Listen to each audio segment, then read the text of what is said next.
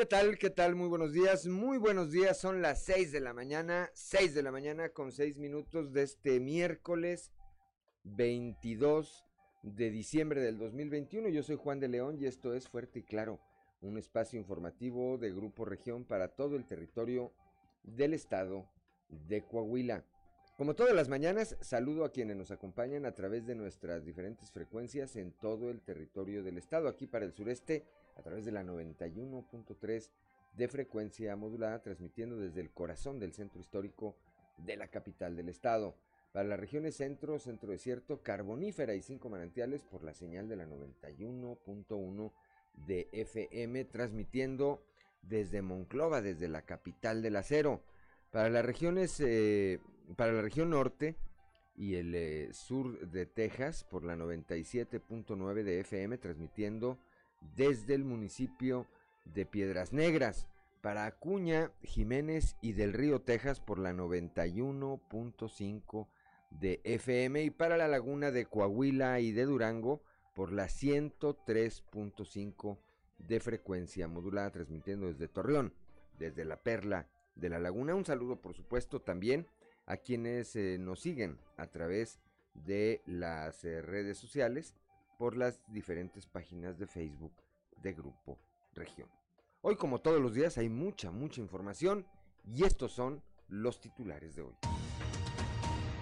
Se fractura Morena en el Congreso local el día de ayer, mientras se llevaba a cabo la sesión ahí en el Poder Legislativo, eh, los diputados Francisco Cortés Gómez y Laura Francisca Aguilar eh, enviaron un comunicado de prensa en el que acusan de un trato sin transparencia, autoritario y opaco de parte de su coordinadora, eh, la diputada Lisbeth Ogazón, mismo que afirmaron en este escrito no están dispuestos a solapar más. Por su parte, la legisladora en tribuna, sin citarlos por sus nombres, los acusó de traidores para planear lo que será el último tercio de su mandato, el gobernador Miguel Riquelme dijo que se reunirá en breve con los alcaldes electos de Saltillo, José María Frausto Siller, y de Torreón, Román Alberto Cepeda. Con la aprobación de la reforma constitucional de la paridad de género, algunos partidos ya se pusieron a temblar al no haber trabajado en este tema. Esto lo señaló la diputada Luz Elena Morales. Ayer también ahí en el Congreso, ayer también ahí en el Congreso, los legisladores eh, locales pues eh, aprobaron esta reforma constitucional en eh, materia de paridad de género con ya el visto bueno de los cabildos. La Secretaría de la Defensa se prepara para aplicar el plan DN3 ante la temporada invernal. Al respecto, el coronel y comandante del 69 Batallón, Roberto de Jesús Solórzano, dio a conocer que el personal se encuentra capacitado y adiestrado para atender cualquier eventualidad derivada de la temporada invernal. La red de mujeres de La Laguna reportó que la tendencia al alza en casos de violencia contra la mujer iniciada en 2020 por el tema de la pandemia continuó en el presente año acentuándose también las dificultades para el acceso a la justicia por parte de las víctimas. Reclaman trabajadores de Ferromex se respeten sus derechos laborales. Un grupo de trabajadores se manifestó al exterior de las oficinas centrales reclamando, reclamando se respeten estos derechos. Ayer platicamos con Eduardo Garza Martínez, eh, quien es candidato quien es candidato eh, a dirigir la Canacintra aquí en la región sureste del estado. El presupuesto de egresos para Coahuila del próximo año fue aprobado también ayer ahí en el eh, Poder Legislativo local y este tendrá un monto de 56.888 millones 309 mil pesos. El día de ayer también, en eh, una gira de trabajo que llevó a cabo aquí por la región sureste del estado, el gobernador Miguel Riquelme, acompañado del alcalde de Saltillo, Manolo Jiménez Salinas, entregaron obras por más de 200 millones de pesos. Bueno, pues esta, esta y otra información hoy aquí en Fuerte y Claro. Comenzamos.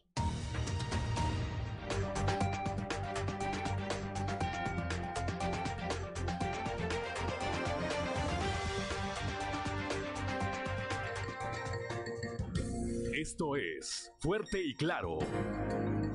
Transmitiendo para todo Coahuila. Fuerte y Claro.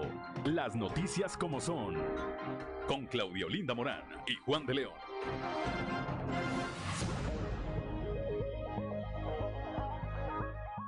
Son las 6 de la mañana, 6 de la mañana con 12 minutos. Claudelina Morán, muy buenos días. Muy buenos días, Juan, muy buenos días a toda la audiencia que nos acompaña. Ya a esta hora de la mañana la temperatura en Saltillo 7 grados, en Monclova 11, Piedras Negras 8 grados, Torreón 7, General Cepeda y Arteaga 6 grados, Ciudad Acuña 6 grados también, Musquis 8 grados, San Juan de Sabinas 5, San Buenaventura 10 grados, Cuatro Ciénegas 12, Parras de la Fuente 6 grados y Ramos Arispe 8 grados. Pero si quiere conocer a detalle el pronóstico del tiempo, vamos con Angélica Acosta. El pronóstico del tiempo con Angélica Acosta.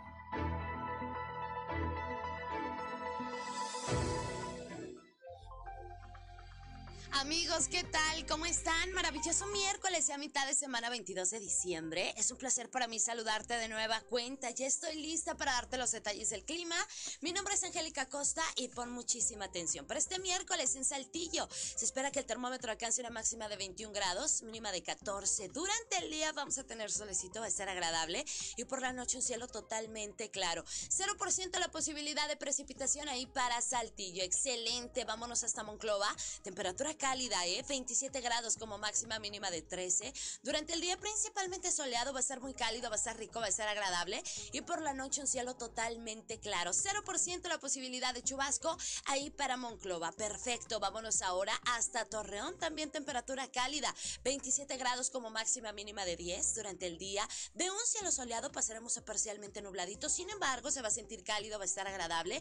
Y por la noche un cielo totalmente claro. 0% la posibilidad de precipitación precipitación ahí para Torreón. Muy bien, vámonos hasta Piedras Negras, 23 grados centígrados como máxima, mínima de 10 durante el día principalmente soleado. Va a estar rico, va a estar agradable y por la noche un cielo principalmente claro. 4% la posibilidad de precipitación ahí para Piedras Negras. Excelente. Ciudad Acuña, 22 grados centígrados para este miércoles. Espera que marque el termómetro como máxima, mínima de 9 durante el día principalmente soleado. Va a estar agradable. El airecito se va a sentir ligeramente fresco ¿ok? Mínima de 9 grados centígrados con un cielo parcialmente nublado y atención, 4% la posibilidad de precipitación ahí para Ciudad Acuña. Muy bien, vámonos ahora hasta nuestra ciudad vecina de Monterrey, Nuevo León, ahí en la Sultana del Norte. Se espera que para este miércoles el termómetro alcance una temperatura máxima de 23 grados centígrados y mínima de 11. Durante el día de un cielo soleado, eh, vamos a, pasar a pasar a un cielo parcialmente nubladito. Se va a sentir agradable, va a estar rico. Y por la noche un cielo totalmente claro. 0% la posibilidad de precipitación ahí para Monterrey. Amigos, si escucharon, vienen temperaturas em, pues buenas, agradables. Hay que disfrutar, hay que aprovechar el día y recuerda, hay que estar consumiendo bastante vitamina C para reforzar el sistema inmunológico y obviamente estarse lavando las manos con frecuencia con agua y con jabón. Maravilloso miércoles para todos ustedes y que tengan muy buenos días. El pronóstico del tiempo con Angélica Acosta.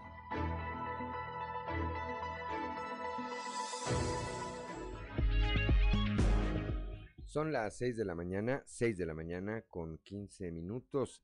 Antes de ir a las efemérides del día con Ricardo Guzmán, ya se reporta Joel Roberto Garza Padilla desde Frontera, desde Ciudad Frontera, la ciudad del Riel, le dicen. Saluda, buenos días. Y su pensamiento de hoy dice, vivimos sin darnos cuenta que salir y llegar bien a casa es una bendición. Y sí es cierto, ¿cuánta gente sale sin saber que va a ser la última vez que salió, que salió de su casa? Bendecido miércoles, dice ombligo de la semana. Gracias, Joel Roberto Garza Padilla. Igualmente, buenos días. Y ahora sí, vamos con Ricardo Guzmán y las efemérides del día.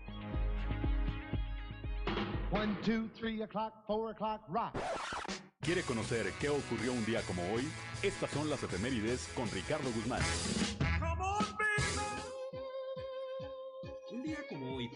1815, el insurgente independentista José María Morelos y Pavón fue fusilado por las autoridades realistas en San Cristóbal de Catepec, Estado de México. También, el 22 de diciembre, pero de 1860, fuerzas conservadoras del presidente Miguel Miramón fueron derrotadas en las lomas de Calpulalpan por el ejército republicano de Benito Juárez. Con este triunfo terminó la Guerra de Reforma.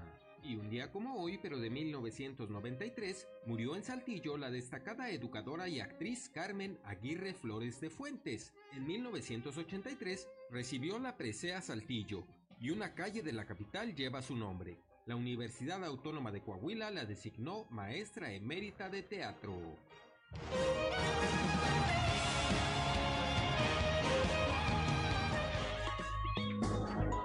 Son las 6 de la mañana, 6 de la mañana con 17 minutos, santoral del día de hoy, Claudolinda Morán. Hoy eh, celebran su santo quienes llevan por nombre Francisca, Demetrio, Flaviano y Cristina.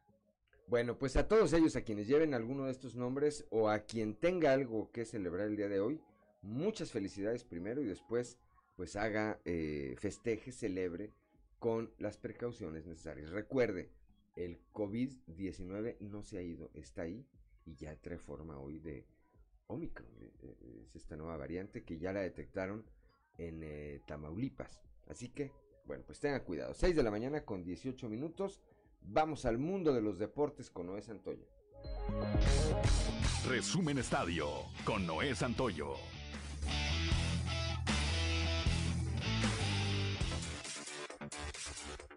De piernas en el fútbol mexicano continúa moviéndose. El día de ayer fue confirmado el fichaje de Sebastián Córdoba para los Tigres y así volver a ser dirigido por Miguel Herrera, con quien tuvo sus mejores momentos en el Club América. El cuadro regiomontano hizo un anuncio a través de sus redes sociales sobre la llegada del mediocampista, que portará el dorsal número 17 y que tendría un contrato por cuatro años con la institución. En la actividad de la NBA, los soles apalearon a los Lakers y se consolidan en la cima del oeste. Los soles siguen con récord envidiable de victorias en la temporada y se mantienen líderes de conferencia por encima de los Warriors. La pizarra finalizó 108 a 90. Otro resultado fue la paliza del Heat, que le pegó 125 a 96 a los Pacers. Manu Ginobili fue nominado al Salón de la Fama 2022 este martes. El argentino es parte de un selecto grupo de 50 candidatos para inmortalizar su carrera. Manu es considerado por muchos como el mejor sexto hombre de toda la historia. Aunque perdieron 7 carreras a 5 en el primer juego de la serie ante algodoneros de Wasabi, los sultanes de Monterrey aseguraron su lugar en los playoffs por tercer año consecutivo en la Liga Mexicana del Pacífico, al perder los venados de Mazatlán 6-0 en los mochis con los cañeros. Cuando restan dos juegos en la campaña regular, Monterrey comenzará el sábado de visitante su participación en la etapa de finales, en espera de que se definan las posiciones de los ocho calificados. Resumen Estadio con Noé Santoyo.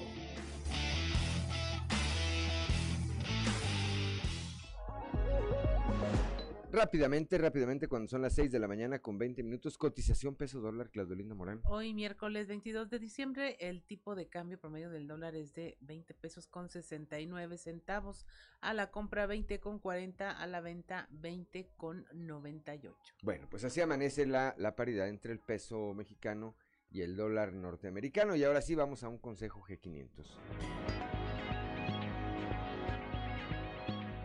G500 tiene algo especial para ti. En estas fiestas, tu celebración puede estar inspirada en una galaxia muy, muy lejana con Star Wars o llenas de magia con Disney Princesa, pero siempre acompañado de tu familia. Por eso, de nuestra familia a la tuya, podrás llevarte un rompecabezas de Disney Princesa o Star Wars al cargar 20 litros, más 199 pesos en estaciones de servicio G500 participantes. G500, la gasolinera mexicana que juega limpio. Consulta estaciones y condiciones en g500network.com diagonal Navidad G500. Válido hasta agotar Son las 6 de la mañana, 6 de la mañana con 21 minutos. Francisco Zarco rápidamente dice saludos, buenos días, nuestros mejores deseos en víspera de Nochebuena. Igualmente para ti, Francisco, y gracias, gracias por acompañarnos. Estamos en Fuerte y Claro.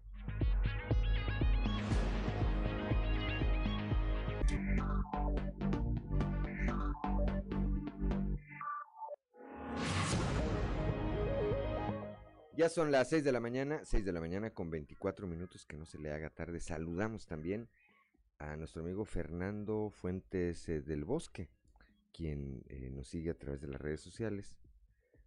bonito día, cuídense también tú Fernando y qué gusto, por supuesto, qué gusto de saludarte, como siempre. 6 de la mañana con 25 minutos, Claudelina Morán, un resumen de la información nacional. Identifica Salud 25 casos de la variante Omicron en México. La Secretaría de Salud ha identificado a este eh, número de personas que se han contagiado, eh, aunque en la conferencia matutina del presidente subsecretario Hugo López Gatel solo reconoce 23 casos. 16 de los casos han sido detectados en la capital del país, 6 en el Estado de México y 3 en Tamaulipas. De los 25 casos de Omicron, 15 son mujeres y 10 son hombres. Recomienda a la Organización Mundial de la Salud cancelar festejos navideños por Omicron.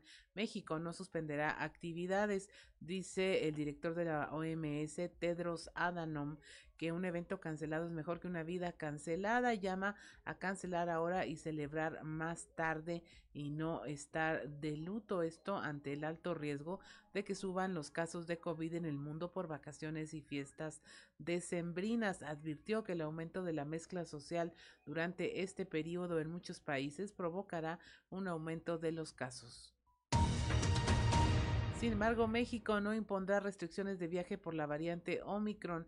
El secretario de Relaciones Exteriores, Marcelo Ebrard, eh, subrayó la necesidad, sí, de fortalecer las cadenas de suministro de material médico, la aceptación de distintos tipos de vacunas y el reforzar el objetivo de vacunar al 70% de la población mundial a finales del 2022. El Congreso de Zacatecas aprueba el matrimonio igualitario. Votaron a favor los diputados, convirtiéndose en la entidad número 25 en aprobar esta determinación legal. Y finalmente interpone la Cámara de Diputados una controversia de contra el INE por la revocación de mandato este aprobó una acción de inconstitucionalidad contra el Instituto Nacional Electoral después de que éste decidió posponer la consulta de revocación de mandato. El recurso fue presentado por el morenista Sergio Gutiérrez, quien es representante de la mesa directiva ante la Cámara, y el legislador ya había adelantado que impugnarían esta decisión y que incluso se harían las denuncias correspondientes ante la Fiscalía General de la República y la Contraloría del INE en contra de los consejeros Lorenzo Córdoba y Ciro Murayama por la posible comisión de los delitos de abuso de autoridad y coalición de servidores públicos. Y hasta aquí la información nacional.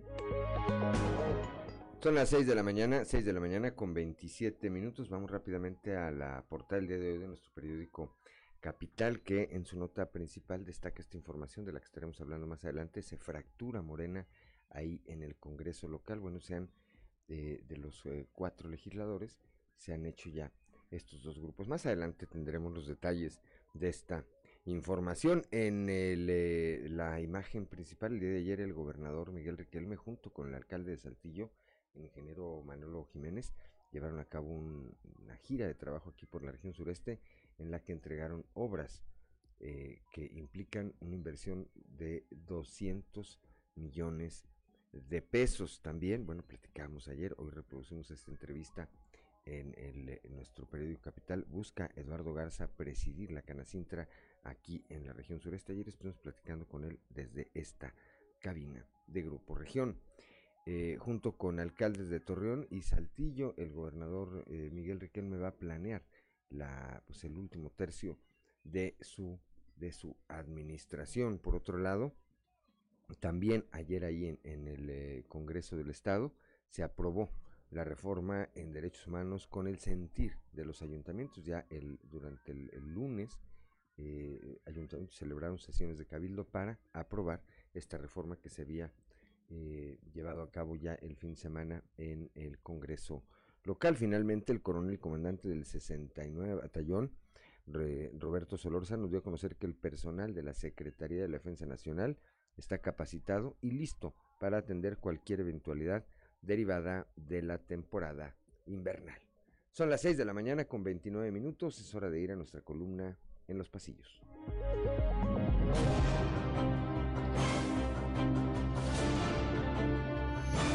Y en el cartón de hoy, sin palabras, que nos muestra Francisco Javier Cortés y Laura Aguilar, quienes están flotando en una balsita cada quien con su remo, mientras que un enorme barco llamado Coordinación del Grupo Parlamentario de Morena los está dejando atrás. Aunque de forma breve, quien platicó ayer con el gobernador Miguel Riquelme al término de uno de los eventos que encabezó junto al alcalde Manolo Jiménez fue Raúl Garza de la Peña, de la Unión de Organismos Empresariales de la región sureste. El organismo podría reunirse antes de concluir el año con el mandatario estatal para comenzar a analizar proyectos que pueden costearse con el impuesto sobre la nómina a partir del 2022. Con un reconocimiento de parte de los diversos integrantes del subcomité regional COVID-19, ayer el alcalde Manolo Jiménez encabezó por última vez las reuniones de este organismo, al que ayer se integraron de manera formal los alcaldes electos de la región sureste, Chema Fraustro, Pablo Salas, Fernando Orozco, Chema Morales y Ramiro Durán. Por el Congreso del Estado anduvo ayer César Isidro Muñoz de Hoyos, presidente de Canacintra Piedras Negras y director de Relaciones Públicas de Constellation Brands, quien sostuvo una reunión de trabajo con legisladores locales. A propósito de esta Cámara Empresarial, pero en el sureste del estado, quien sigue sumando simpatías hacia su candidatura es Eduardo Guayo Garza, quien, como se había dicho, disputará la presidencia del organismo el próximo 4 de enero al poblano Antonio Domínguez. Ya son las 6 de la mañana, 6 de la mañana con 31 minutos. Vamos rápidamente a un panorama informativo por el estado y comenzamos aquí en el sureste con Leslie Delgado. La Secretaría de la Defensa Nacional se prepara para aplicar el plan de N3 por la temporada invernal si fuera necesaria su intervención. Leslie, muy buenos días. Buen día, informando desde la ciudad de Saltillo, el coronel y comandante del 69 Batallón de Infantería, Roberto de Jesús Olórzano Hernández, dio a conocer que el personal se encuentra capacitado y adiestrado para atender cualquier eventualidad derivada de la temporada invernal. En este sentido, indicó que la Sedena se coordina con Seguridad Pública y Protección Civil con el fin de apoyarlos en cierre de vialidades por congelamiento y establecer filtros de seguridad. Asimismo, señaló que cada año se elaboran atlas de riesgos para analizar lo que pueda suscitarse en el año. A continuación, escucharemos la información. Pues, el personal tiene en su poder eh, diariamente herramienta, vehículos y, el, número de personal adecuado para salir a, atender ese tipo de, eventos. Por ejemplo, cuando las, las vialidades se congelan, eh, apoyamos a Protección Civil en la, en la, en la aplicación de, de, químicos y como sal y, otras, y otros, y otros, otros este, elementos para, para, descongelar. O bien, eh, simple y sencillamente para eh, establecer filtros de seguridad para que las personas no accedan a esos lugares y puedan tener algún accidente por deslizamiento de los vehículos. Y de esa forma apoyamos incluso a, a seguridad pública para contener a las personas que a veces tienen la, la curiosidad de ir a ver la caída de nieve, etcétera, y, no se dan cuenta de que eh, corren riesgo al estar congeladas las, las vialidades, las carreteras principalmente. Antes, eh, bueno, cada año se hacen, se elaboran atlas de riesgo, eh, de riesgos y en, en, coordinación con ellos, con Protección Civil principalmente, pero participan otras autoridades como Medio Ambiente, Seguridad Pública agradezco la intervención y deseo que tengan un excelente miércoles. Son las 6 de la mañana, 6 de la mañana con 33 minutos, Claudio Linda Morán. En Sabinas, las autoridades de protección civil están alertando por el incremento en incendios, pero ahora en viviendas. Nuestro compañero Moisés Santiago nos tiene la información. Muy buenos días, Juan y Claudia, y a todo nuestro amable auditorio que nos escucha en todo Coahuila. En la información que tenemos para el día de hoy, alerta Protección Civil de Sabinas por aumento de incendios en viviendas. Van nueve en el mes de diciembre. Así lo da a conocer José Pichardo González, director de esta dependencia. Esto es lo que nos comenta. sí hemos tenido muchos incendios. Si nomás en lo que va de este mes, van nueve. Anoche estamos contando nueve incendios del día primero de diciembre a ahorita, al día 21. Entonces, esperemos que no pasen más. Lo que sí hay que hacer, eh, estamos recomendando que las gentes chequen sus alambrados en sus casas, que, por ejemplo, los que están poniendo los calentadores que apenas nos quedan estos días están fríos y vienen otros días fríos, Pues si no han sacado el calentador, sáquenlo y denle un mantenimiento, una limpiada de todo. ¿Por qué? Hemos tenido cada de estos no incendios, van dos de calentadores que por su mala instalación o, que no se les da el mantenimiento debido, eh, hemos tenido estos incendios. Entonces hay que extremar precauciones y otros tenemos otros cinco incendios son por cuestiones ya de, de eh, provocados por la misma gente que tienen problemas ahí entre familiares y han prendido sus casas. ¿Ha habido decesos o personas lesionadas por este tipo de incidentes? Afortunadamente no. Esta es la información que tenemos para todos ustedes desde la región carbonífera para Grupo Región Informa, su amigo y servidor Moisés Santiago. Que tengan un excelente día. Gracias a Moisés Santiago Hernández allá desde la región carbonífera cuando son las 6 de la mañana, 6 de la mañana con 35 minutos. Vamos con Christopher Vanegas. Ayer platicaron los eh, reporteros, los medios de comunicación con el fiscal eh, general del estado, el doctor Gerardo Márquez Guevara señala que en los últimos dos años suman 23 ataques a policías de Coahuila. Christopher, muy buenos días. Hola, ¿qué tal compañeros? Muy buenos días, los saludo con mucho gusto a ustedes y a todos nuestros radioescuchas y déjenme platicarles que el día de ayer hablamos con el fiscal general del estado, Gerardo Márquez Guevara, quien nos comentó que en dos años se han presentado 23 ataques en contra de elementos de seguridad pública, en donde, pues bueno, lamentablemente se han presentado dos defunciones de los cuerpos de seguridad. Vamos a escuchar parte de su declaración. Pues, eh, no tengo la precisión, pero nosotros hicimos una reflexión muy rápida para el informe y iban 20 ataques eh, relevantes, 20, acciones relevantes, ahora tres. Ahorita en la mañana tuvimos también otra a las 5 de la mañana en San Juan de Sabinas, en donde también disparan a una unidad policíaca. Eh, eh, no ocurre nada importante, pero sí recibimos impactos de bala. ¿Cuántos lesionados en estos 20 ataques? No, pues les digo, son, no, son, son los más relevantes, no propiamente de este año, por lo menos dos años hacia la fecha, pero aquí tenemos cerca de unos 11 o 12 en este año, ¿verdad? Lesionados, hay que recordar que también tenemos la pérdida de vida de algunos elementos, pues yo creo que 7, 8 lesionados y por lo menos un par de personas que han perdido la vida. Pues bien, este es todo de mi parte, que tengan un excelente día. Gracias, gracias a Christopher Vanegas cuando son las 6 de la mañana, 6 de la mañana con 37 minutos. Claudio Linda Morán. Nos vamos a la región Laguna con nuestro compañero Víctor Barrón, que nos tiene el dato de cómo aumentó la violencia contra las mujeres durante este 2021, según el reporte de la Red de Mujeres de la Laguna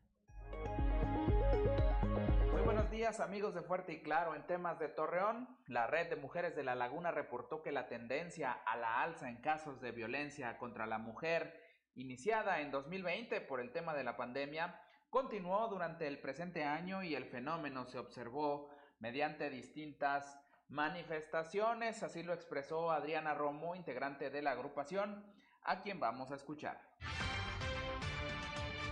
2021 creo que continuó un poco la tendencia del incremento de violencia este, que ya se había visto en el 2020 por lo de la pandemia. Si bien es cierto en este 2021 pues ya hubo menos, digamos, restricciones, por así decirlo, ¿verdad? Pues de todas maneras sí continuamos como, como todavía pues teniendo alguna dificultad para el acceso a la justicia, por ejemplo, pues la, los, eh, digamos, procesos que, bueno, al menos de, pues si hablo de los que nosotras conocemos, que están en proceso eh, por la cuestión de los feminicidios de algunas personas que conocemos, pues muy, muy dilatados, ¿sí? El que les fijen audiencias y todo eso. Esto es todo en la información. Desde La Laguna reportó Víctor Barrón. Un saludo a todo Coahuila. Ya son las 6 de la mañana, 6 de la mañana con eh, 39 minutos. Alcanzamos a ir al otro enlace, no alcanzamos a ir al otro enlace. Vamos entonces rápidamente a un consejo G500. G500 tiene algo especial para ti. En estas fiestas, tu celebración puede estar inspirada en una galaxia muy, muy lejana con Star Wars o llenas de magia con Disney Princesa, pero siempre acompañado de tu familia. Por eso, de nuestra familia a la tuya, podrás llevarte un rompecabezas de Disney Princesa o Star Wars al cargar 20 litros, más 199 pesos en estaciones de servicio G500 participantes. G500, la gasolinera mexicana que juega limpio. Consulta estaciones y condiciones en g500network.com diagonal Navidad G500. Válido hasta agotar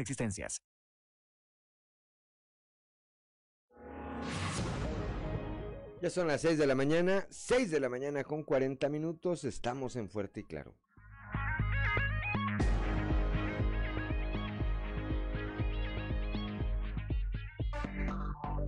Enseguida regresamos con Fuerte y Claro.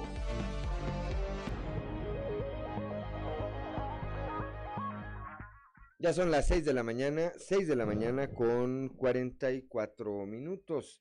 Continuamos esta mañana aquí con la información y ya tenemos en la línea telefónica a nuestro compañero Raúl Rocha que estuvo ayer ahí en el Congreso del Estado y explicamos mientras se llevaba a cabo la sesión entre los legisladores eh, locales bueno, los diputados de Morena, dos diputados de Morena, Francisco Cortés Gómez y Laura Francisca Aguilar, enviaron, lanzaron un comunicado de prensa en el que pues acusaron de todo a su coordinadora Lisbeth Ogazón.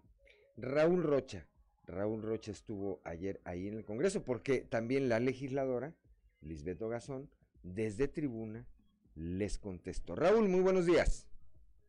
Hola, ¿qué tal, Juan? Buenos días. Sí, la fractura en Morena en el Estado continúan y una muestra más se presentó ayer en el Congreso del Estado, después de que los diputados locales de este partido, Laura Francisca Aguilar y Francisco Cortés, acusaron a su coordinadora del grupo parlamentario, Luis Garzón, de tomar decisiones unipersonales, eh, falta de transparencia y de tener actos de incongruencia en dos espacios diferentes eh, la diputada mostró eh, su respuesta a esta, de la diputada de educación en respuesta a esta, este comunicado.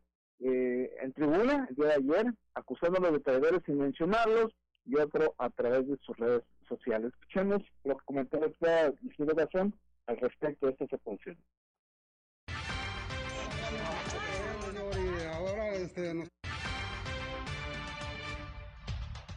para una mesa directiva. Lo que se vivió la semana pasada, en donde se tuvo que haber votado una reforma constitucional para la ley de paridad, tuvimos dos diputados que desertaron, que no estuvieron presentes al momento de la votación y hoy recibirán ese pago. Los diputados Francisco Javier Cortés y Laura Aguilar Tavares se salieron del Congreso y se fueron al comedor. Qué vergüenza. Yo hubiera querido mejor que se hubieran ido del Congreso y no estar ahí, porque hasta coraje nos dio. Es una lástima que ellos como, como diputados locales hagan estas cosas. Al grupo parlamentario Morena nos costó la deserción de dos compañeros a los que ahora la mayoría impondrá en la presidencia la mesa directiva. Nuestros principios siguen firmes. No robar, no mentir, no traicionar no traicionar. Mañana, desde la victoria del pueblo, vamos a ver pagar su culpa a los traidores.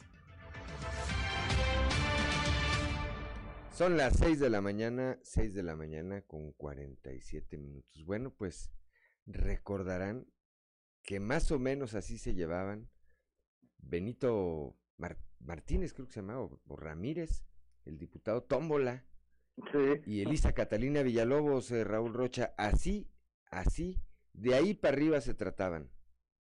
Sí, es más o menos puede ser el, tono con el cual eh, eh, los diputados de, este, estos partidos empiezan a, a, expresar sus diferencias. Bueno, no ha sido la excepción en esta segunda legislatura, donde ya se han dado muestras ahí de algunas situaciones parecidas, pero esto obviamente ya se fracturó, ya se reventó con lo que pasó ayer, donde pues sí, las aspiraciones tal vez de la de Isabel Ogazón eran iniciar el año próximo como presidenta de la nueva mesa directiva, cosa que no sucedió y tal vez por ahí pueda venir uno de sus enfados en este momento. Así es, muy seguramente el eh, presidente de la mesa directiva será eh, Francisco Cortés Gómez, este diputado local que ha sido acusado de acoso sexual. Imagínense, bueno, pues ahí va para la mesa directiva del Congreso, para su currículum, ya va de presidente de la mesa directiva con todo y esta serie de acusaciones que pesan sobre su espalda. Por lo pronto, ayer le enviaron este comunicado en donde hacen esos señalamientos sobre Lisbeto Gazón. Lisbeto Gazón eh, se los dice claramente, traidores les dijo. Son unos traidores y van a recibir su pago. Así se llevan en Morena. Raúl Rocha, gracias por tu reporte. Buen día, Juan, a Son las seis de la mañana, seis de la mañana con 49 minutos. En un momento más eh, vamos a estar platicando con Guadalupe Pérez allá desde la región centro. Hay problemas ahí con em, eh, trabajadores de Ferromex. En un momento más estaremos platicando esto y rápidamente recapitulando, Claudia, pues ahora sí que de caras, porque ya es un año político, quien no lo quiera ver así, yo lo he dicho muchas veces, pues no anda en la frecuencia. Eh, creo que Morena, o creo que el PRI y el PAN, más allá de que hagan alianza o no, lo que tienen que hacer es lo suyo. El Morena está haciendo lo suyo, que es dividirse, fracturarse, pulverizarse, para de nueva cuenta, pues perder en el siguiente proceso electoral. Así es, pues se llama experiencia y se llama sabiduría y qué mal que no se aprenda. Aquí muchas veces se ha criticado ese mismo accionar del Partido Acción Nacional que dices, solitos se destruyen, su presidente está metiendo el pie. Este es un ejemplo de cuando los políticos no aprenden ni en cabeza ajena ni en la propia, ¿no? De, de ah, hacer dentro de su partido, pues lo que tendrían que hacer hacia afuera también. El origen tiene que ver, a ver, y tiene que ver el origen. La mayoría de ellos, o todos, pues que, creo que ninguno, no creo que alguno de ellos haya ganado por mayoría, son eh, perfiles que llegaron a, a la diputación local sin ser compañeros antes. Es decir, vienen de, de muy distintos ámbitos y eso pues evidentemente les quita, les quita algún, ah, eh, algún compromiso. Bueno, no logramos tener comunicación ahí todavía con nuestra compañera Guadalupe Pérez y vamos con personal de salud personal de salud inconforme por descuentos en aguinaldos y bonos navideños. Esta información la tiene Norma Ramírez allá desde Piedras Negras. ¿Qué tal? Muy buenos días. Esta es la información desde Piedras Negras. Aproximadamente 4.500 trabajadores de la salud en el estado, de los cuales 370 corresponden a la jurisdicción sanitaria número 1, no recibieron completo su pago de bono navideño que tienen derecho los trabajadores sindicalizados. Martín Cortés, secretario general de la sección 6 de Trabajadores de la Salud en esta ciudad, declaró que las autoridades en el área financiera argumentaron un problema en el sistema, por lo cual no se vio reflejado más de 350 pesos que les deben en total de esta prestación. Dice que podría ser hasta el mes de enero. Esta es la información y los detalles. Este, de manera completa este, una prestación que se denomina medidas de fin de año, la cual consiste en vales de despensa que se nos otorgan a los trabajadores sindicalizados. ¿Cuánto fue la diferencia? Son alrededor de 300 pesos, ¿verdad? Ah, tal vez no es muy significativa, pero pues sí viene a impactar, ¿verdad?, a, la economía de cada uno de los trabajadores. ¿Cuántos trabajadores son? Aquí en la subsección 6, que concede aquí en Piedras Negras, sindicalizados somos 375 trabajadores, pero esta situación se presentó en todo el estado. ¿Participaron en las manifestaciones que se hicieron en Saltillo? De manera presencial, no, ¿verdad? Este, por medio de los grupos, pues manifestamos el apoyo a los compañeros que se manifestaron y estamos a la espera de respuesta de la autoridad, ¿verdad? Para que sea subsanado este, este faltante eh, lo más pronto. Es de que fue cuestión del proveedor, que hubo ahí un problema o en un error de la impresión y por eso el faltante de, de estos 300 pesos. Para Fuerte y Claro, Norma Ramírez. Son las 6 de la mañana, 6 de la mañana con 53 minutos, Claudelinda Morán. Un grupo de trabajadores de Ferromex se manifestó al exterior de las oficinas centrales, esto el día de ayer martes reclamando se respeten sus derechos laborales, solicitan que se hagan ajustes de personal, dando prioridad a los trabajadores de mayor antigüedad ya que el último año uh, ha integrado a nuevos empleados. También acusaron al líder sindical de la sección 29, Rodolfo Chaires, de no proteger ni defender los intereses de los trabajadores. Ahora este, nos está pagando de esta forma, no, este, no este, haciéndonos caso de nuestras necesidades laborales, no cumpliendo con los estatutos ni con los reglamentos interiores de, del trabajo ni con los, este, la ley federal, todo, o sea, está haciendo todo a su manera y no, no, nos está ayudando en nada. en lugar de ayudar nos está perjudicando económicamente, moral y físicamente de todas formas, con amenazas y con todo. ¿Qué tipo de amenazas han recibido ustedes? Pues no, amenazas de golpes y todo eso, golpearnos, de llamadas telefónicas, todo eso. ¿Qué es lo que están pidiendo ustedes? Pues nada más que se respeten nuestros derechos y que se haga las cosas como marca la ley. ¿Cuáles son los derechos? Que los derechos de nosotros están contemplados en, en varias publicaciones que son este, contractuales. Es el reglamento interno, es el contrato interno, son los estatutos. De Son las 6 de la mañana, 6 de la mañana con 55 minutos, Claudio Linda Morán. G500 tiene algo súper especial para convivir en familia, así tu celebración puede estar inspirada en una galaxia muy muy lejana con Star Wars o llenas de magia con Disney princesas, pero siempre acompañado de tu familia. De nuestra familia a la tuya en la carga de 20 litros más 199 pesos en estaciones de servicio G500 podrás tener un rompecabezas de Disney Princesa o Star Wars para armar en familia. No te pierdas esta promoción que G500 tiene para ti. G500, la gasolinera mexicana que juega limpio. Consulta estaciones y condiciones en g500network.com diagonal Navidad G500, válido hasta agotar existencias. 6 de la mañana con 56 minutos. No se vaya, estamos en Fuerte y Claro.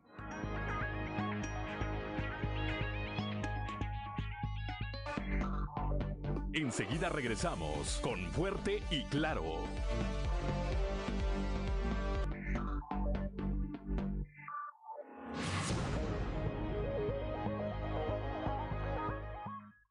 Son las 7 de la mañana, continuamos en Fuerte y Claro y bueno, eh, seguimos con la información para planear lo que será el último tercio de su mandato. El gobernador Miguel Riquel me dijo que se reunirá en breve con los alcaldes electos de Saltillo, José María Fraustro Silleri de Torreón, Román Alberto Cepeda para tratar de esta planeación.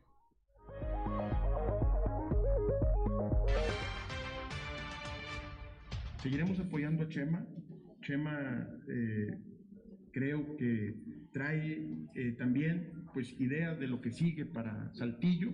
Y yo estoy a unos días ya de sentarme tanto con Chema Frausto como con Román Alberto Cepeda para eh, planear la ruta del final del sexenio que me tocó a mí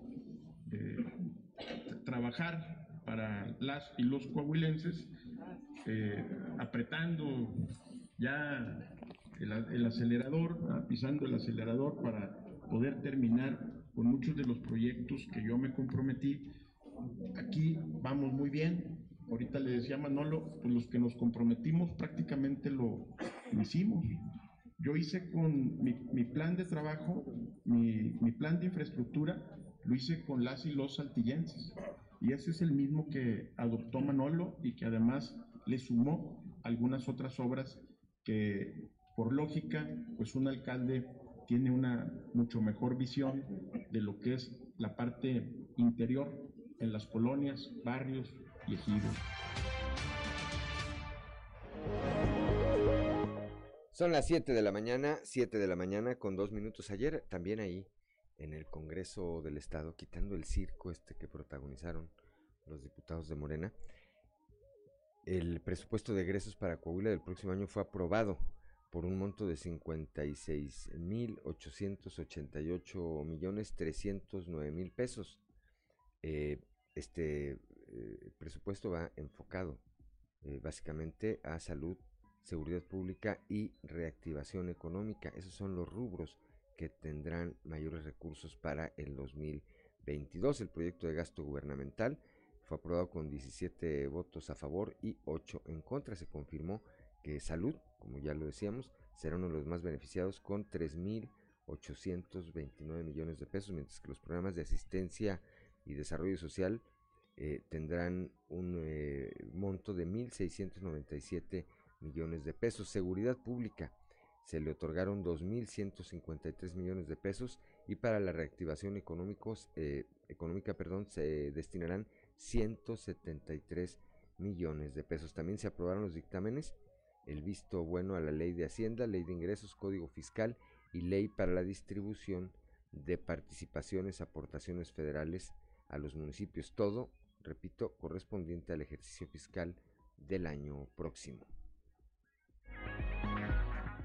7 de la mañana, 7 de la mañana con 3 minutos, Claudio Linda Morán. También en el tema del Congreso tiemblan los partidos políticos por el tema de la paridad de género. Esto lo afirma la diputada Lucelena Morales. No solamente se acota el tema de las gubernaturas, que va más allá, el tema del poder judicial, de los órganos autónomos, el poder eh, garantizar todos los puestos, tanto de elección como de concurso o designación, el que puedan ya ser previstos con fórmulas paritarias, es algo muy importante. Y en el tema de derechos humanos, eh, las facultades que se están ampliando para la Comisión de Derechos Humanos es muy importante el juicio de protección que se está creando también para que se puedan defender eh, los ciudadanos que han sido afectados en estos derechos. Es, la verdad muy interesante la, la reforma. Sin duda va a ser fundamental y los partidos políticos sí o sí tendrán que seguir posicionando a las mujeres en todos los ámbitos. Es algo que, que viene con muchísima fuerza, que ya está, que hay partidos que sí han estado eh, posicionando y llevando trayectoria de, mujeres y que bueno, pues que tiemblen aquellos que no tienen cuadros para poder estar afrontando lo que se avecina para el 23 y el 29. Son las 7 de la mañana, 7 de la mañana con 5 minutos. Ayer también ahí en el eh, Congreso local ya propuesto este tema al que se refería Lucelena Morales, eh, durante la sesión se eh, aprobó el dictamen de la Comisión de Gobernación, Puntos Constitucionales y Justicia con el sentir de los ayuntamientos de los municipios del Estado, con proyecto de decreto por el que se reforman y adicionan diversas disposiciones de la Constitución de Coahuila en materia de derechos humanos y se expiden como parte, eh, dice este comunicado, de la Ley Suprema Coahuilense, la Carta de Derechos Civiles de Coahuila de Zaragoza, la Carta de Derechos Públicos de Coahuila de Zaragoza y la Carta de Derechos Económicos, Sociales, Culturales y Ambientales de Coahuila de Zaragoza. Esta reforma constitucional fortalece la institucionalización y la internalización de una perspectiva integral de las libertades y los derechos de los ciudadanos. Plantea la necesidad de una garantía real y efectiva de los derechos, previendo que las autoridades deben contemplar garantías para que estos derechos puedan ejercerse a cabalidad. Igualmente, Igualmente, implementa un nuevo marco constitucional en materia de derechos humanos que complementa de forma sustancial al actual existente en Coahuila. Incluye cuestiones relativas al principio de la dignidad humana, así como introduce normas relativas a la correlación entre derechos humanos y deberes, así como que los derechos de cada persona están limitados por los derechos de los demás, lo que decía Benito Juárez, ¿verdad? Hasta donde, este, hasta donde no me afectes, el respeto al derecho ajeno es la paz, ¿verdad?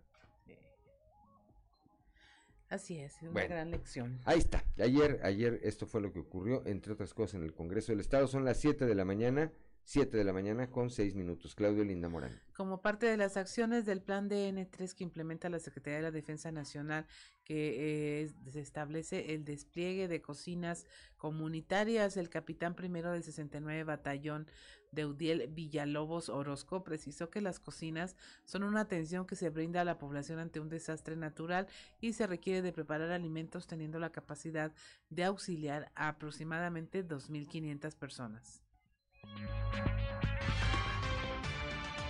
Las cocinas comunitarias van de la mano con el plan DN3. Cuando hay algún desastre natural y se requiere ir a preparar la alimentación en los lugares donde haya sucedido el desastre, puede ser un incendio, un sismo o por lluvias torrenciales. Las cocinas comunitarias consisten en instalar a bordo de plataformas, vehículos tipo trailers, e- ese tipo de cocinas donde se puedan preparar la alimentación en el lugar donde se haya desarrollado ese desastre. La capacidad de apoyo que tiene esa cocina comunitaria son para preparar alimentación para 2.500 personas, las tres comidas que normalmente ingerimos en un día. Esa cocina comunitaria, lo que le dije que es el vehículo trailer, tiene un área de refrigeración, de preparación y de cocción. Eh, como bien podemos decir ahí, resguardan los, los alimentos para mantenerlos en buenas condiciones, su área para estar, eh, que los cocineros vayan preparando esa, esa alimentación y su área de cocción.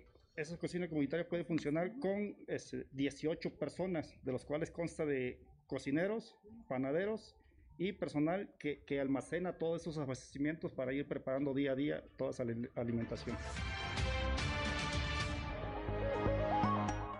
Son las 7 de la mañana, 7 de la mañana con 8 minutos. Este martes, el fiscal general del Estado, el doctor Gerardo Márquez Guevara, entregó a 37 elementos de la Policía Municipal de Saltillo las constancias del eh, programa básico y especializado de justicia cívica y certificación como policía preventivo facilitador con acentuación en justicia cívica, sumándose a los 14 que ya contaban con esta capacitación.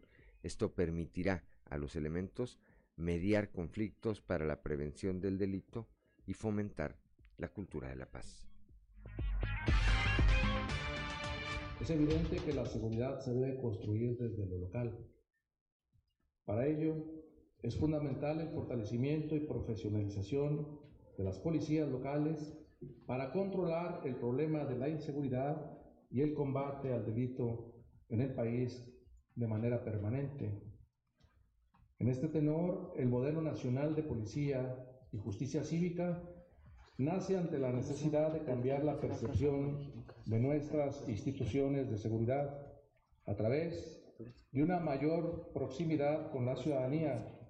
Para ello es necesario fortalecer las capacidades institucionales que generen condiciones óptimas de convivencia, lo cual redundará en resultados e impactos efectivos del servicio de la policía en beneficio de la comunidad. Son las 7 de la mañana, 7 de la mañana con 10 minutos. Claudia Olinda Morán. Pues es momento de eh, tener nuestra conversación diaria ahora con Salvador Rodríguez Sade, quien es líder de los comerciantes del Centro Histórico de Saltillo. Y pues yo diría que, como decía Juan Gabriel, lo que se ve no se pregunta cómo le va a los comerciantes en esta temporada. Buenos días, Salvador. Buenos días, Claudia. Buenos días, Juan.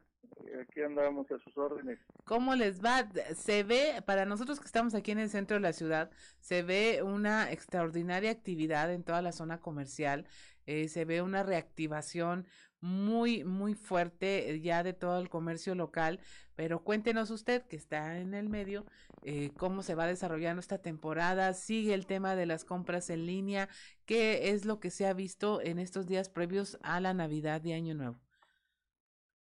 Este, bien, digo, ahí vamos. Eh, ahorita que habló de, la frase de, Juan Gabriel, ta- también está la frase de, de del centro es el centro. y la verdad, sí, y la verdad es de que qué bueno que todavía se puede aplicar esa frase. Ahorita en diciembre, este, como cada año hemos, hemos, este, pues hemos tenido mucha afluencia, mucha, muchísima afluencia de gente este, eh, a pesar de, de la pandemia, porque seguimos en pandemia ya como segundo diciembre. Y, la verdad es que, este, pues que muy contentos, muy contentos que, que a pesar de muchas situaciones eh, que hemos vivido y de toda la transformación que ha tenido el comercio, este, como lo comentaba usted, Olinda, eh, eh, Claudia, eh, de es- esta esta nueva modalidad de, de comprar en línea, de las ventas en redes, este eh, pues no no deja de ser competencia, ¿verdad? Este, Sí. hay hay hay también algo de informalidad, este también en la zona centro. Pero bueno, lo- la verdad es que ha habido, ha habido buena derrama, no tenemos todavía los datos, esos, esos hasta, hasta hasta final de mes vamos a ver el vamos a ver el resultado real en Ajá. ventas pero bueno pinta bien este para como habíamos venido eh, todo el año trabajando pinta el cierre bien de diciembre eh, esperemos que lleguemos por lo menos a las mismas cifras del 2019 que no se ha dado en todo el año Ajá. en todo el año siempre hemos ido abajo, desde enero hasta julio íbamos en promedio un 20-25% abajo en comparación del mes de, de contra los mismos meses de, de 2019. En agosto este, se sintió más, mucho más fuerte la situación. Eh, nos impactó mucho el tema de los chips en la industria Ajá. ya que ya que pues eso provocó los paros técnicos los eh, muchos despidos también dentro de la industria y aquí en la región sureste seguimos dependiendo toda la economía mucho de la industria automotriz y nos impactó agosto, septiembre y octubre prácticamente estuvimos al, al, al 50% de las ventas de contra los mismos meses del 2019 Ajá. este, le digo 2019 porque contra el 2020 no, no hacemos comparación, ya que fue un año totalmente atípico. Así es. De, de cierre, ya- de cuarentena, de bajas en ventas, de todo. Sí, de, todo. Este, y ya en el Buen Fin sí terminamos eh, un, tre- un 30, 35% abajo en comparación con 2019 y ahorita diciembre pinta bien. Ojalá y, y lleguemos a la cifra del 2019, pues sería muy bueno para poder este pues muchos negocios seguir permaneciendo y, y otros creciendo. Poder de- decir que en verdad ya se está superando todo este tema de la pandemia y no nada más en la parte de crisis sanitaria que cobra vida, sino también en el en la parte de que pues también cobró negocios, cobró fuentes de empleo, cobró ventas y aunque se anticipa positivo, pues eh, déjeme decirle que también resulta muy positivo no escuchar malas noticias eh, sobre el cómo se están desarrollando las compras en el centro de la ciudad. Está mm, hipervigilado. Eh, yo no he visto, salvo que usted tenga otra información, que se hayan reportado incidentes eh, graves en cuanto a asaltos, eh, el tema de las sucursales bancarias o asalto a peatones. Eh, ¿Cómo va esta parte? Bien, bien. La verdad es que cada diciembre siempre se refuerza el tema de la seguridad. Este, antes de, entrar la temporada tuvimos reuniones con, con el capitán Hugo Gutiérrez, el director de Policía y Tránsito del municipio, este, y el delegado de la zona centro, el comandante Valencia.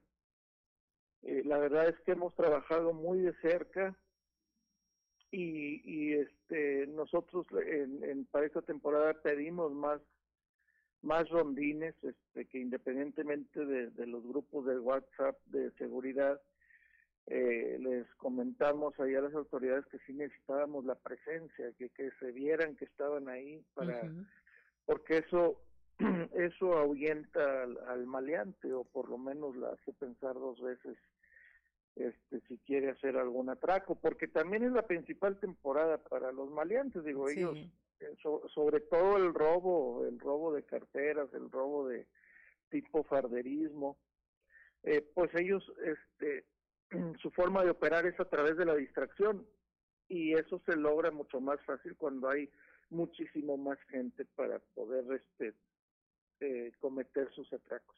Pero la verdad es que, sí estamos muy bien vigilados, este, la policía municipal haciendo lo suyo y aprovecho para pues para expresar nuestro reconocimiento y, y agradecimiento hacia toda la corporación, desde el comisionado Federico hasta hasta los policías, los nuevos cadetes que andan a pie ahí en, en la zona centro. Así es. Estamos conversando con Salvador Rodríguez Ade, quien es líder de los comerciantes del centro histórico, del comercio establecido en el centro histórico de Saltillo. Y eh, me gustaría, Salvador, que hiciéramos un ejercicio de, de imaginación pensando que, que, bueno, ahorita como hay mucha gente, pues se exacerban los problemas que hay en el centro de la ciudad, falta de estacionamiento, a lo mejor falta de espacios para circular, de, de que los peatones eh, circulen libremente y con seguridad, a lo mejor el tema del flujo del tráfico vehicular.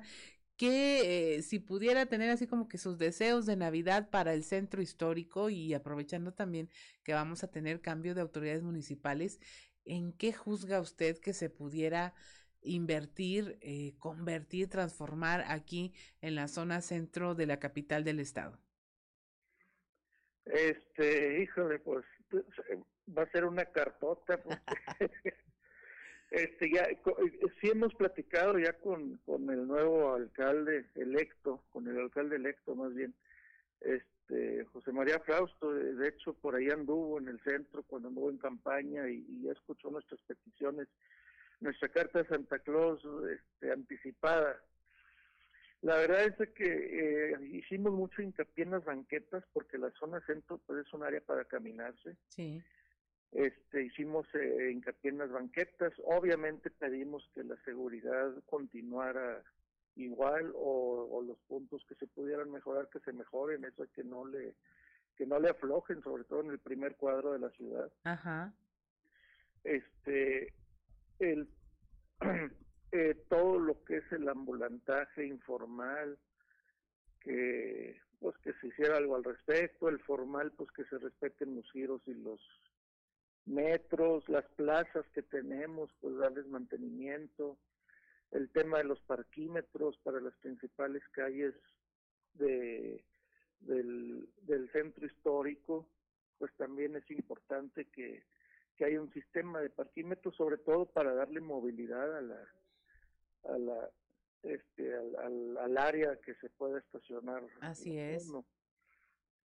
eh, pues básicamente digo eso la, la, verdad es que en el centro pues son las mismas broncas de, de siempre. La verdad es que es, es un tema que, que las autoridades lo deben de ver como como un tema continuo de mantenimiento este eh, por ejemplo, el tema... Además hay recursos, ¿no? Todos pagamos un, aparejados en los derechos de control vehicular, hay una cuota de aportaciones para el centro histórico de Saltillo.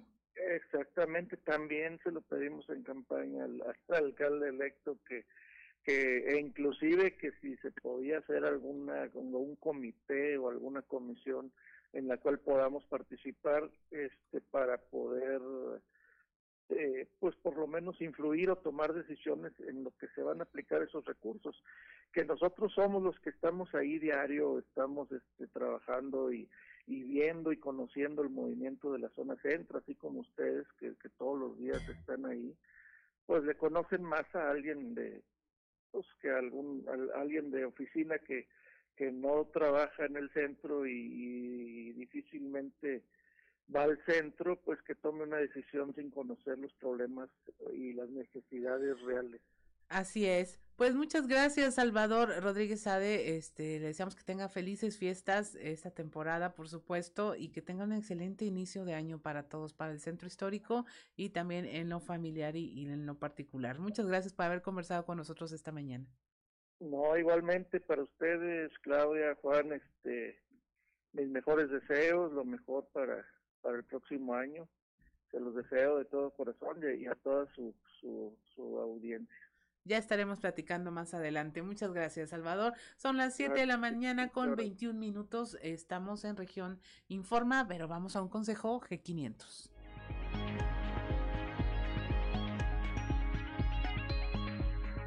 G500 tiene algo especial para ti. En estas fiestas, tu celebración puede estar inspirada en una galaxia muy, muy lejana con Star Wars o llenas de magia con Disney Princesa, pero siempre acompañado de tu familia. Por eso, de nuestra familia a la tuya, podrás llevarte un rompecabezas de Disney Princesa o Star Wars al cargar 20 litros, más 199 pesos en estaciones de servicio G500 participantes. G500, la gasolinera mexicana que juega limpio. Consulta estaciones y condiciones en g500network.com diagonal Navidad G500. Válido hasta agotar existencias. Estamos en Región Informa, no, en Fuerte y claro, regresamos. Tras y trazos con Antonio Zamora.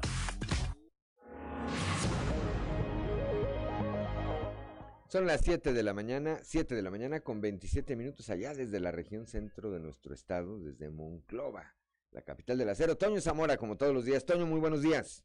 Buenos días, Juan. Buenos días a, las personas que nos escuchan a, esta hora. Fíjate, Juan, que eh, eh, fui a, prestaciones en dinero, no pedí prestado, por supuesto, del Seguro Social, y iba por un documento y me estaban por ahí personas eh, esperando ser atendidas, entre ellas una señora que va a ser el, tema de este día. Una señora que se veía humilde, eh, totalmente humilde, eh, que esbozaba una sonrisa porque pues su hijo fallecido en un accidente además de, trabajo, pues dijo, no, pues a lo mejor me dejó un poquito de dinerito, voy a esta oficina, me dijeron que viniera, aquí me dan este las prestaciones de mi hijo, que son este, pues el famoso Afore, lo que le corresponde al Afore y demás. Pero como hay patrones, eh, Juan, que, eh, que no pagan, que no pagan esta prestación, a, a esa señora que la que te estoy platicando, eh, este, totalmente casi se caía, se desmayaba cuando le dijeron que su hijo no tenía nada en la cuenta de Afore. Que el patrón de su hijo, un constructor, nunca pagó esa prestación, Juan. Nunca hizo las aportaciones. Nunca hizo las aportaciones, Juan. La señora, pues, yo creo el, el chavo, el, el- el- el hijo que perdió joven, la señora se veía de cuarenta y tantos. Este, y luego lo peor del caso es que estaba cuidando a los dos niños de, de, su fallecido hijo. Eh, imagínate, Juan, qué es lo que puede suceder, qué es lo que sucede en este tipo de cosas y cuántos trabajadores más eh, los patrones abusan de su ignorancia para no hacer eso, este tipo de pago. Yo lo que hice, Juan, metí mi cuchara eh, le dije, ¿sabe qué? Yo creo que usted tiene que ir a la Junta Local de Conciliación y Arbitraje, pues a tratar de hacer algo. Pero, señor, no tengo ni para el camión, venga, si yo la llevo. La llevé a, la Junta de Conciliación, le dije, es ahí, ahí arriba, y la señora, pues ahí se quedó. ¿Y cómo voy a regresar, señor? Pues, pues, híjole. Pues, este, señora, hasta aquí le digo yo, si es posible me puedo quedar, etcétera, etcétera. Pero qué sufrimiento tan difícil, Juan, de, de esas personas. Pues sí, derivado eh, evidentemente de un mal actuar del patrón, en este caso en particular, eh, también de- quizá de la ignorancia, y hay Sí. que decirlo, Toño, también en muchos casos del consentimiento del trabajador. Desconozco cuál sea el caso en particular de esta persona, pero en muchos otros casos, en muchos otros casos, eh, y, y traigo a la memoria lo que eventualmente, eventualmente ocurre en la región carbonífera, en donde los mineros los dan de alta con un sueldo que no Mínimo. corresponde al- al a, los, a los ingresos reales, porque una parte se las pagan en efectivo, por, por debajo del agua, por fuera, como decimos coloquialmente. Club hay mucho de eso. El problema es cuando surge una tragedia de esta naturaleza, Sí. en que dices, oye, pues el monto de, de lo asegurado, pues no corresponde a, al- a los ingresos que en teoría tenía este Así es. trabajador. Pues ojalá que ahí en la Junta Local de Conciliación y Arbitraje, donde está Ricardo Aguirre Cuellar, le hayan auxiliado a esta persona y algo puedan hacer con relación a este constructor. Eh, algo se podrá hacer, algo se podrá hacer, esperemos, Toño. Esperamos que sí, así es. Así es. Pues muchas gracias, gracias Toño, como siempre platicaremos el día de mañana, mañana ya de jueves 23 de diciembre. Gracias Toño Zamora. Hasta mañana. Muy buenos días, son las 7 de la mañana, 7 de la mañana con 32 minutos rápidamente. Acaba de enviar hace unos momentos un comunicado la Secretaría de Salud del Estado. Estoy recibiéndolo hace unos par de minutos, lo envió y dice, la Secretaría de Salud del Estado de Coahuila informa que el área administrativa de esta dependencia realizó el pago de las percepciones de todos sus colaboradores en tiempo y forma, así como a los trabajadores eventuales, eventuales que se les ha pagado conforme a la ley. En el caso de los trabajadores con plaza federal, deberán consultar con el área respectiva del INSABI sus dudas sobre el particular. Y finaliza este comunicado diciendo, la Secretaría de Salud mantiene una estrecha comunicación y apertura con toda su nómina base, así como con todos los colaboradores de este sector. Y esto evidentemente pues viene a colación con la información que nos compartía hace unos momentos nuestra compañera Norma Ramírez, que allá en, eh, si no me equivoco, en Piedras Negras, personal de salud, pues manifestó su inconformidad, dice porque no recibieron, el argumento es que no habían recibido completo su pago de bono navideño. Bueno, esto debe tener relación con esto. Y dice la Secretaría de Salud del Estado, en el caso de los trabajadores con plaza federal, deberán consultar con el área respectiva del INSABI sus dudas sobre el particular. Y reitero lo que dice de entrada. La Secretaría de Salud informa que el área administrativa de esta dependencia realizó el pago de, de las percepciones de todos sus colaboradores en tiempo y en forma, es decir, antes del plazo o en el límite del plazo y en forma, pues de manera íntegra con las, con las prestaciones que les corresponden. 7 de la mañana con 34 minutos. Claudia Olinda Morán. Un panorama complejo es el que ha tenido las estancias infantiles al cierre del 2021 de 180 instituciones que prestaban este servicio antes de la pandemia en Coahuila.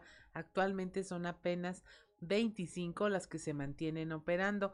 Así lo dio a conocer Karen Botello Soto, representante del sector a nivel estatal, quien manifestó la necesidad de que la federación voltee a ver a la población infantil y otorgue apoyos a las instituciones que trabajan en la atención y desarrollo de las estancias infantiles.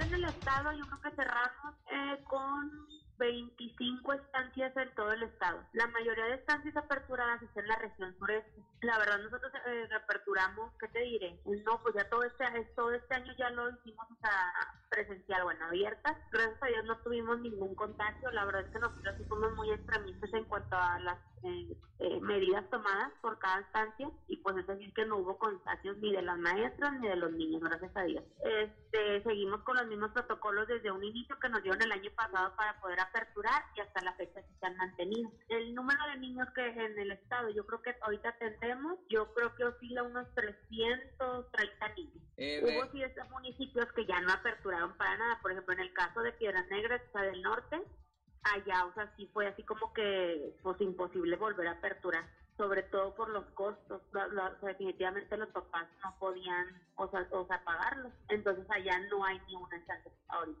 Antes de la pandemia éramos 180, y son bien poquito. Por ejemplo, aquí, nada más para que te una idea, en Torreón, antes de la pandemia, éramos 38 estancias y ahorita aperturadas nada más somos 5. Son las 7 de la mañana, 7 de la mañana con 36 minutos este miércoles, o sea, hoy se va a realizar el pago de ahorro de los ahorros por parte de Altos Hornos de México. Cerca de 10 mil trabajadores son los que se van a beneficiar con este recurso. Escuchemos a Gerardo Flores, vocero del Sindicato Nacional Democrático Obrero. A las corporaciones pues siempre se les, se les pide, por medio de los mismos comisionados de, Policía y Tránsito del sindicato, para que le echen vueltas por ahí a los, a los cajeros, sobre todo en, las tardes, en las noches. Y la misma recomendación a los compañeros trabajadores que, que no vayan solos a altas horas de la noche a los cajeros a, retirar dinero, si es posible, pues que lo hagan en el día. Eh, pues son cerca de 10.000 trabajadores, de todo lo que viene siendo la, todo el grupo cereal. La bolsa general, general, ¿cuánto es la erogación de la bolsa? No, no, no tenemos la, la cantidad de, más o menos. Pues los trabajadores este, eh, están contentos, la mayoría de los trabajadores, yo todo va de volver a laborar, muchos ya querían trabajar, muchos de los compañeros que estaban eh, aislados en, las casas por causa de la pandemia, eh, hoy están tan contentos, ¿va? promediaron sus, sus aguinaldos dentro de la empresa. Son las 7 de la mañana, 7 de la mañana con 37 minutos, Claudio Linda Morán. Eglantina Canales, la secretaria del Medio Ambiente en Coahuila, precisó que la calidad del aire en la entidad es buena, esto al mantenerse en niveles dentro de la norma y son algunos municipios los que ocasionalmente presentan episodios ligados a distintas variables que de forma temporal generan registros por debajo del rango de la calidad del aire. O sea, independientemente de que la gente no estuviera yendo a trabajar o mucha gente no estuviera yendo, la gran mayoría regresó a sus áreas de trabajo. Quizá donde más se notó fue en el tema de las escuelas, donde pues sí, al no ir los niños a la escuela, los uh, padres este, se mueven menos también, ¿verdad? Pero no, no, no hay un registro de que hayamos tenido una disminución fuerte, no porque en realidad lo que yo le quiero decir es que la calidad del aire en Coahuila en general es una calidad buena. En, Piedras Negras y en, este, en Piedras Negras la calidad casi siempre es buena. En Monclova tienen episodios de, malos o regulares de, de, pronto por cualquiera de los contaminantes. Aquí en, el sureste, en, en donde está Saltillo, los problemas que se nos presentan son o por eh, partículas y también tenemos episodios con ozono. Y en la laguna los episodios más frecuentes son con partículas, sobre todo cuando tienen eh, este, eventos de mucho viento, pues sí, es, pero es, es tierra, es, es prácticamente son polvos. Son las 7 de la mañana, 7 de la mañana con 39 minutos. Vamos a un consejo G500. G500 tiene algo especial para ti. En estas fiestas, tu celebración puede estar inspirada en una galaxia muy, muy lejana con Star Wars o llenas de magia con Disney Princesa, pero siempre acompañado de tu familia. Por eso, de nuestra familia a la tuya, podrás llevarte un rompecabezas de Disney Princesa o Star Wars al cargar 20 litros, más 199 pesos en estaciones de servicio G500 participantes. G500, la gasolinera mexicana que juega limpio. Consulta estaciones y condiciones en g500network.com diagonal Navidad G500. Válido hasta agotar existencias. Son las 7 de la mañana, 7 de la mañana con 40 minutos. Estamos aquí en Fuerte y Claro.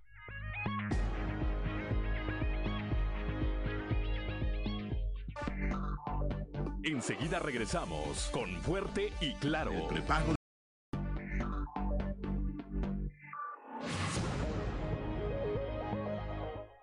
Son las 7 de la mañana, 7 de la mañana con 44 minutos. El día de ayer, eh, el gobernador del estado, Miguel Ángel Riquelme Solís, y el alcalde de Saltillo, Manolo Jiménez Salinas, llevaron a cabo una gira de trabajo aquí por la capital, en la que entregaron obras en beneficio de miles de habitantes de los sectores del norte de la ciudad. Entregan un circuito vial de 3.3 kilómetros, además de las oficinas de la unidad administrativa municipal ubicadas a un costado de la sede del ayuntamiento.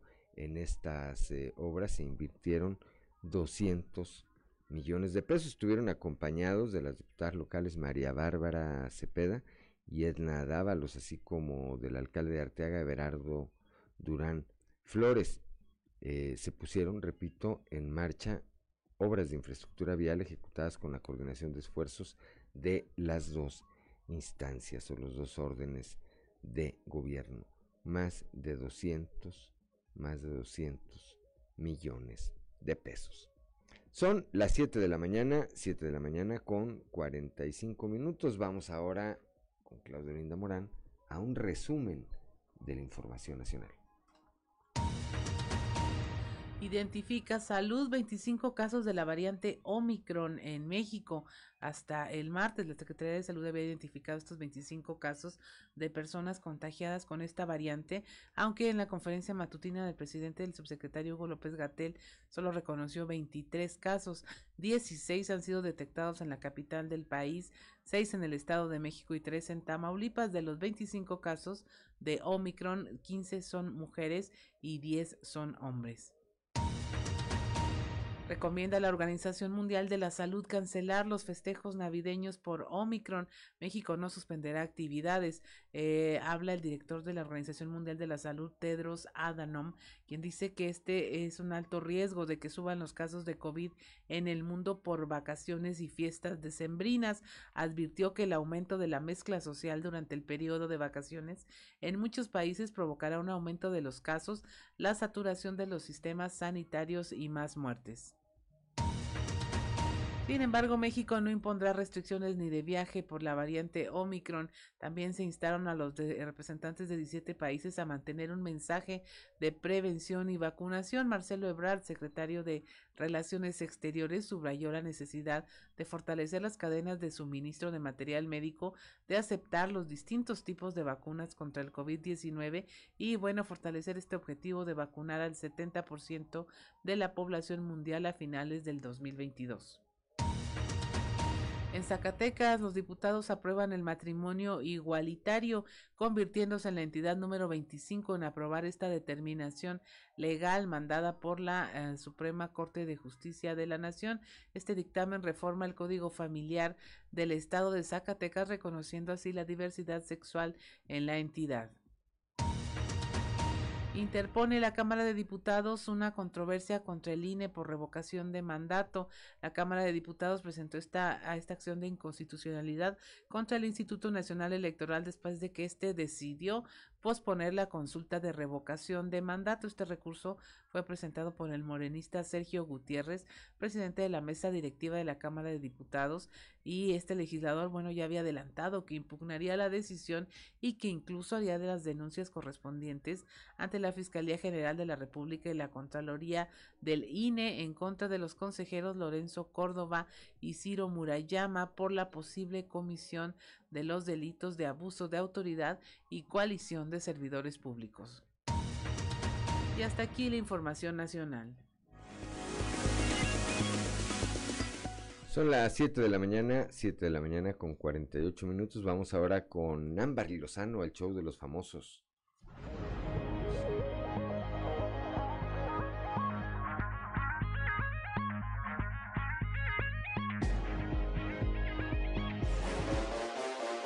Show de los famosos con Amberly Lozano. Millonario integrante de Cártel de Santa queda libre tras ser detenido por presunto homicidio. César Renato Suárez, mejor conocido en el mundo del trap como millonario, salió del Centro de Reinserción Social de Nuevo León. Esto luego de haber sido detenido por el presunto delito de homicidio calificado. Babo, vocalista del Cártel de Santa, publicó un video a través de sus historias en Instagram donde se ve al rapero de 36 años saliendo de la cárcel y reuniéndose con su familia y amigos. Millonario fue acusado del homicidio de José Guadalupe Jiménez, de 29 años, quien el 15 de julio del 2021 fue encontrado sin vida con huellas de violencia en un domicilio de la colonia residencial San Miguel en Escobedo.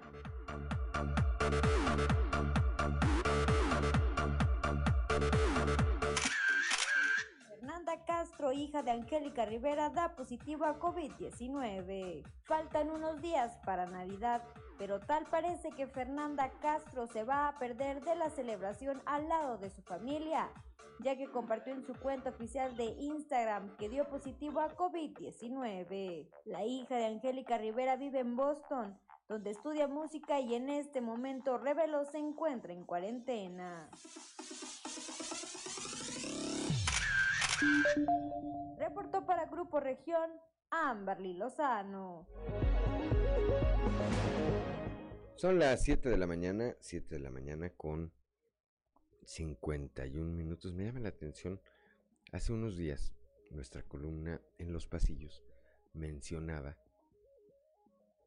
que eh, se iría a dirigir el PRI estatal y que no sería la Chuma Montemayor quien ocupara este cargo, como en algún momento se llegó a decir. Bueno, eso fue hace unos días y ah, eh, no faltó quienes dijeran que, no, que pues que no, no, eh, lo que decía esta columna de nosotros, de Periódico Capital, no estaba en lo correcto. Y hoy veo que todas las columnas políticas dicen que sí, que se va Lalo Olmos al PRI en lugar de Rigo Fuentes, quien sigue siendo diputado federal y que se, va a hacer cargo de la coordinación de los diputados federales que hasta el día de hoy todavía eh, ocupa Jerico Abramo Mazo, otro diputado federal. Que Chuma Montemayor no va al, eh, a la presidencia de la Junta de Gobierno. También se queda Lalo Olmos ahí con la Junta de Gobierno y con el liderazgo del PRI estatal, lo cual no está prohibido, lo cual en su calidad de legislador no está prohibido, pero bueno, mire, ya se consolida esa información, repito, que de manera exclusiva y adelantada eh, se difundió hace ya algunas semanas aquí en la columna, en los pasillos. 7 de la mañana con 52 minutos. Claudio Linda Morán. Pues nada más eh, comentar, eh, ya casi para terminar, ¿nos vamos al Consejo G500? No, todavía no. Ok, ese ya es casi para salir. El tema del Congreso, Juan, a mí me pareció muy interesante eh, cómo se está dando eh, esta rebatinga y eh, tomando protagonista como protagonismo hechos políticos en lugar de estar con el ojo puesto en se aprobó también el, el, presupuesto para Coahuila, todo lo que se va a hacer, todos los planes, a dónde se le metió, cuál va a ser el rumbo que van a tomar este próximo año, tomando en cuenta que pues que se vienen muchos cambios importantes y que definitivamente lo que ocurre con Morena se vuelve una distracción y se vuelve un tema de partido desde una tribuna de lo que es un poder tan importante como es el Congreso del Estado. Tan así que de repente quedó en segundo término el, el hecho de... El presupuesto. y la ley de derechos humanos. Sí, y tomó protagonismo este Zipizape que traen ahí. Porque luego Lisbeth Ogazón contestó en redes sociales, a través de Facebook también. Traidores. Entonces, es, es como dar un mensaje muy equivocado de lo que el, la política debería estar haciendo en favor de los ciudadanos y pues tomar una tribuna este para hacer todo eso sí suena no como un acto de libre, de libre expresión, sino como usarlo de un tendedero público cuando son cosas que tienen que arreglar en sus fracciones parlamentarias y en su partido y no dejar que se arrebate la atención sobre los temas que son realmente vitales para el Estado. Pero es imposible, es imposible. Y lo quiero decir, ahora sí, con toda la proporción, es imposible pensar en Morena sin pensar en las rebatingas. O sea, es como pensar en que va a llover y no, se va a mojar algo. No, donde esté morena, ahí va a haber, ahí va a haber rebatinga. 7 de la mañana con 54 minutos. Ahora sí, Claudio Linda Morán. G500 tiene algo súper especial para convivir en familia. Así tu celebración puede estar inspirada en una galaxia muy, muy lejana con Star Wars o llenas de magia con Disney Princesa, pero siempre acompañado de tu familia. De nuestra familia a la tuya en la carga de 20 litros más 199 pesos en estaciones de servicio G500. Podrás tener un rompecabezas de Disney Princesa o Star Wars para armar en familia. No te pierdas esta promoción que G500 tiene para ti. G500, la gasolinera mexicana que juega limpio. Consulta estaciones y condiciones en g500network.com diagonal Navidad G500. Válido hasta agotar existencias. Bien, son las 7 de la mañana, 7 de la mañana con 55 minutos. Ya nos vamos. Ya nos vamos esta mañana de miércoles 22, ¿verdad? Miércoles 22 de diciembre. Lo esperamos el día de mañana mañana ya de jueves 23 de diciembre a partir de las 6 y hasta las 8 de la mañana aquí en Fuerte y Claro y de las 8 a las 9 de la mañana en región, en región Informa.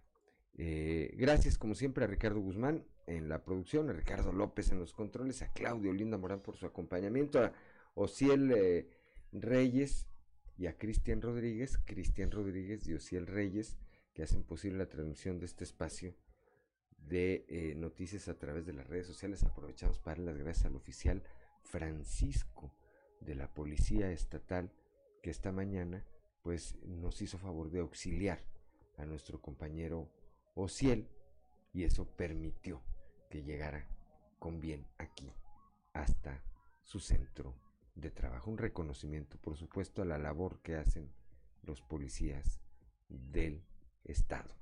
Ya nos vamos. Yo soy Juan de León Y le recuerdo que Fuerte y Claro es un espacio informativo de Grupo Región, bajo la dirección general de David Aguillón Rosales. Muy buenos días.